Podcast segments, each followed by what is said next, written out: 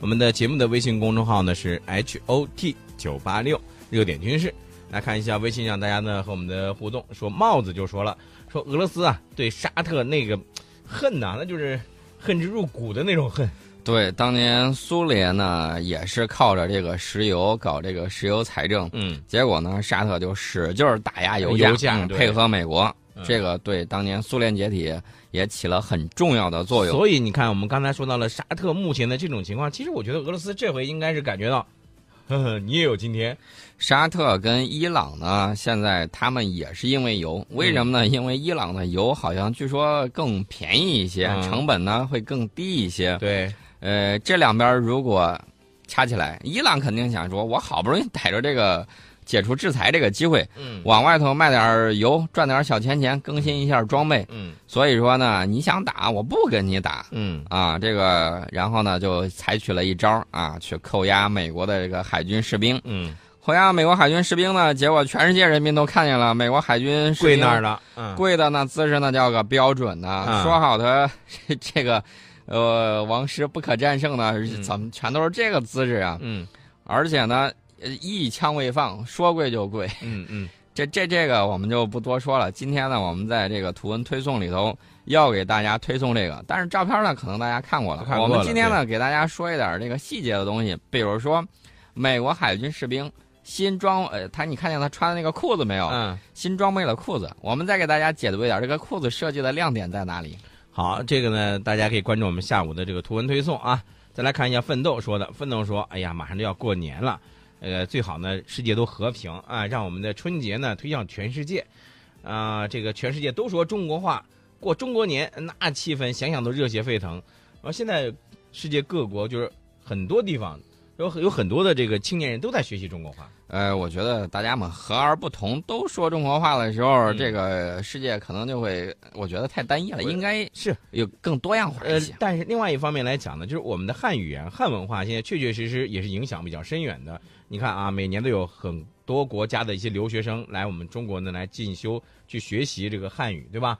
哎，其实我就觉得，呃，这个就说明什么呢？也说明我们的这个国力呢是在不断的增强。你国力增强了，人家愿意学你的话就多了。比如说唐朝的时候，你如果会这个汉语，那么等会儿、呃唐朝时候会说汉语有问题吗？啊？不是，我是想在你说说什么呢？在唐朝的时候，你会说汉语，朝鲜你是去得的，哦然后这个东南亚你也可以走，哦然后就不需要学当地语言，人家学的就是这个。哦安南你也可以去，嗯，都没有问题。我当时突然在想，你刚才说这个唐朝的时候，我突然一说语语言，唐朝的语言，我脑脑子里立马在想到唐朝语言，那个时候应该是陕西话还是这个洛阳话你看，没有学过汉语语言文学吧？啊？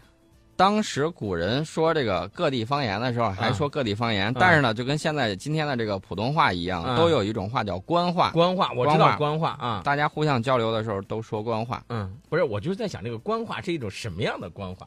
官话肯定是以大多数人使用的这种口音，大概啊，我估计啊应该还是以北方这个方言啊为主。为主的嗯。啊。好，这就是题外话，咱扯远了啊。对，好，来回到咱们的节目当中，呃，咱们刚才说到了说，这个现在俄罗斯呢是说我想把这个国内的经济呢给搞好，给搞起来，然后呢这个其他的这个事儿呢我可以先缓一缓，是吧？嗯，然后美国一觉得我的机会来了，美国呢已经派了第二批特种部队跑到伊拉克去了啊，要协助伊军打击 IS。嗯哎，那你头几年装模作样，你在这儿干嘛呢？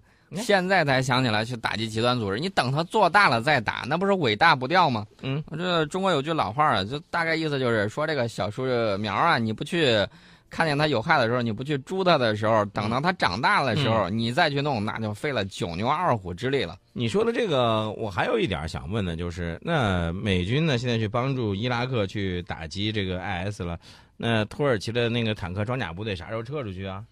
呃，我估计你这个事儿噎住伊拉克了。伊拉克现在确确实实也没有能力顾及到那一块儿。那你看，现在伊拉克本身境内，一个是这个美军的第二批特种部队，哎，另外一个呢是土耳其的这个坦克装甲部队，这这这快到这个自己国家里来了那么多的国家的军队了。美国没那么多事儿，就是怎么说呢？嗯没那么多精力去管你那么多事儿。嗯，呃，美国现在在研究大事儿，什么大事儿？克里就说了，近日要履行伊朗核问题的这个协议啊，把这个事儿给履行了。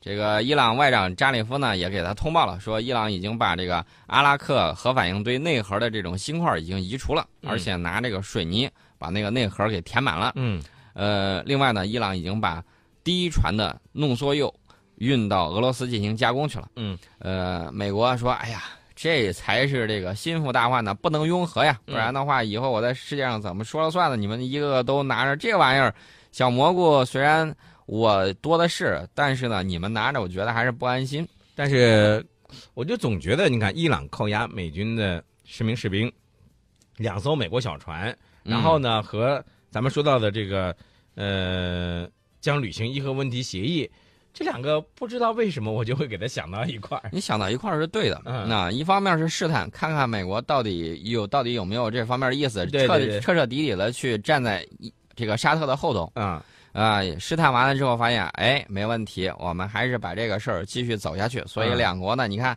好说好赞，然后呢就把人就送还了。嗯哎，这边呢，美国也表扬了一下。嗯嗯、其实呢，这个这个事儿啊，说到源头，还是得说到这个叙利亚的问题。嗯这个叙利亚部分反对派呢，开了个条件，说我们不会参加计划于本月下旬在日内瓦举行的叙利亚和谈，嗯除非啊，人家加了个条件，说叙呃这个联合国决议中有关人道主义援助的条款得以实施。嗯哎，这为什么呢？提出来这么个问题呢？嗯，哎，那你说这个人道主义救援物资都包括哪些？呃这个人道主义救援物资就多了，比如说帐篷啊，比如说这个适当的这种药品呐、呃，干净的水源呐、等等但是一些东西。但是但是什么事儿都怕但是是吧？嗯，曹老师，那如果说有一些国家，他送去的这个所谓的人道主义救援物资，不是真正的，就像你说的这个帐篷啊、食品、药品这样一些这个呃这个这个这个物资，而是一些这个披着人道主义救援物资的外衣的一些武器提供给这些反对派的话，那你觉得这样会好吗？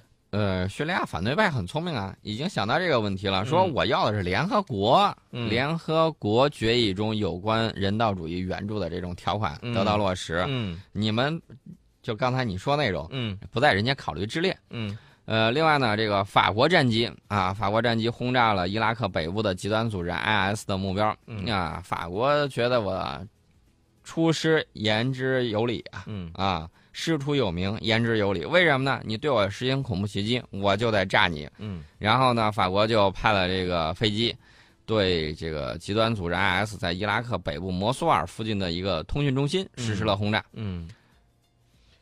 呃，其实咱们说到了这个中东的现在的这些乱局啊，我一直在想，更多的时候，呃，大家都是光看到了目前的它现在是乱成一团了，对吧？但是对之前它为什么会出现这种情况，本来都是一些好好的一些国家都在进行自己的国家的一些发展，那么为什么会突然出现这种情况呢？这个一个方面呢是啊呃这些这些中东国家呀、它自身发展的时候有很多问题没有得到解决，比如说它的结构单一，比如说它很多这种年年龄的这种结构，而且呢你让这些人读了读了很多书也毕业了，结果呢没有相应的这种工作，经济形势又不好，那么这些人怎么办呢？他没办法解决这些问题，就给了这个一些国外势力介入的可乘之机。哎，在五年之前，这个搞了一个阿拉伯之春，结果现在呢，中东大乱，世界之痛啊，成了阿拉伯之冬了。嗯，所以你发现没有，在这个情况下，我觉得有一些国家，比如说美国，它是不是要承担一些相应的一些责任？啊、不要动不动就说人家美国，美国人家自己也是很受伤的。我给大家举一个例子啊，这个在利比亚啊，利比亚的大使大家还记得吧？嗯啊，被那次人家可是搭进去一个大使呀，被嗯利比亚的这个乱军呢，嗯直接给给杀死了。嗯杀害了之后，这个事儿美国一看得了，卷包走吧。嗯然后呢，海军陆战队护卫着部分大使馆的剩余人员，就一溜烟的跑了。嗯最近出了个新事儿，大家可能不太清楚，我再给大家说一下。呃，美国新上映了个电影叫《十三小时。嗯》啊，全面再现了美国驻利比亚大使被这个遇害的这个全过程。嗯。